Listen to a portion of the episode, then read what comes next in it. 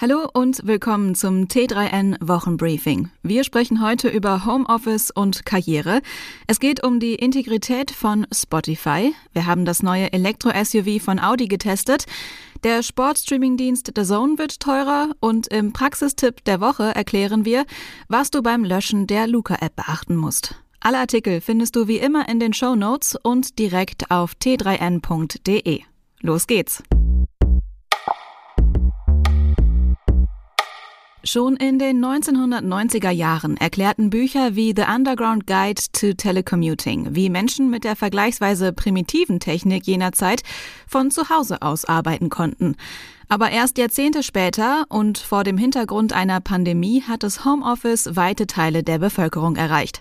Aus technischer Sicht gibt es heute in vielen Fällen kaum noch nennenswerte Hindernisse für effektive Remote-Arbeit.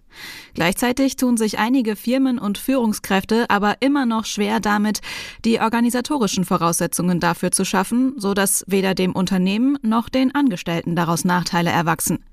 Gerade jüngere Angestellte machen sich einer aktuellen Studie zufolge auch Gedanken darüber, dass sie im Homeoffice weniger wahrgenommen werden und dass das negative Auswirkungen auf die eigene Karriere haben kann. Hier müssen Führungskräfte mit gutem Beispiel vorangehen. Warum sich Karriere und Homeoffice nicht widersprechen, liest du auf t3n.de. Rocklegende Neil Young hat genug von Corona-Fake News. Solange in dem Spotify-Podcast von Joe Rogan immer wieder auch Verschwörungsgläubige eine Plattform bekommen, soll der Streamingdienst gefälligst seine Lieder aus dem Programm nehmen.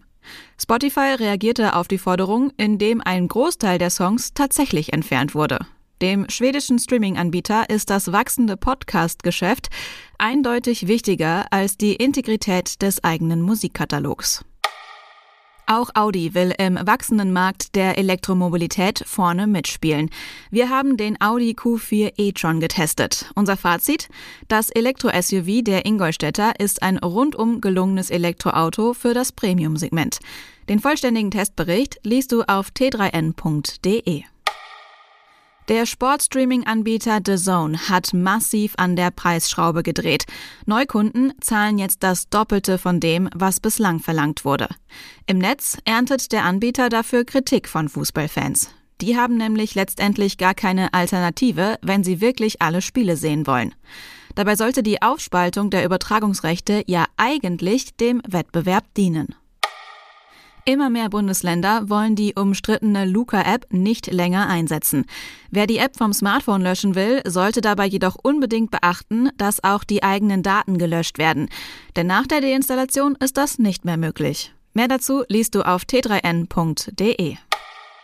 Das war unser T3N Wochenbriefing. Mach's gut und bis nächste Woche.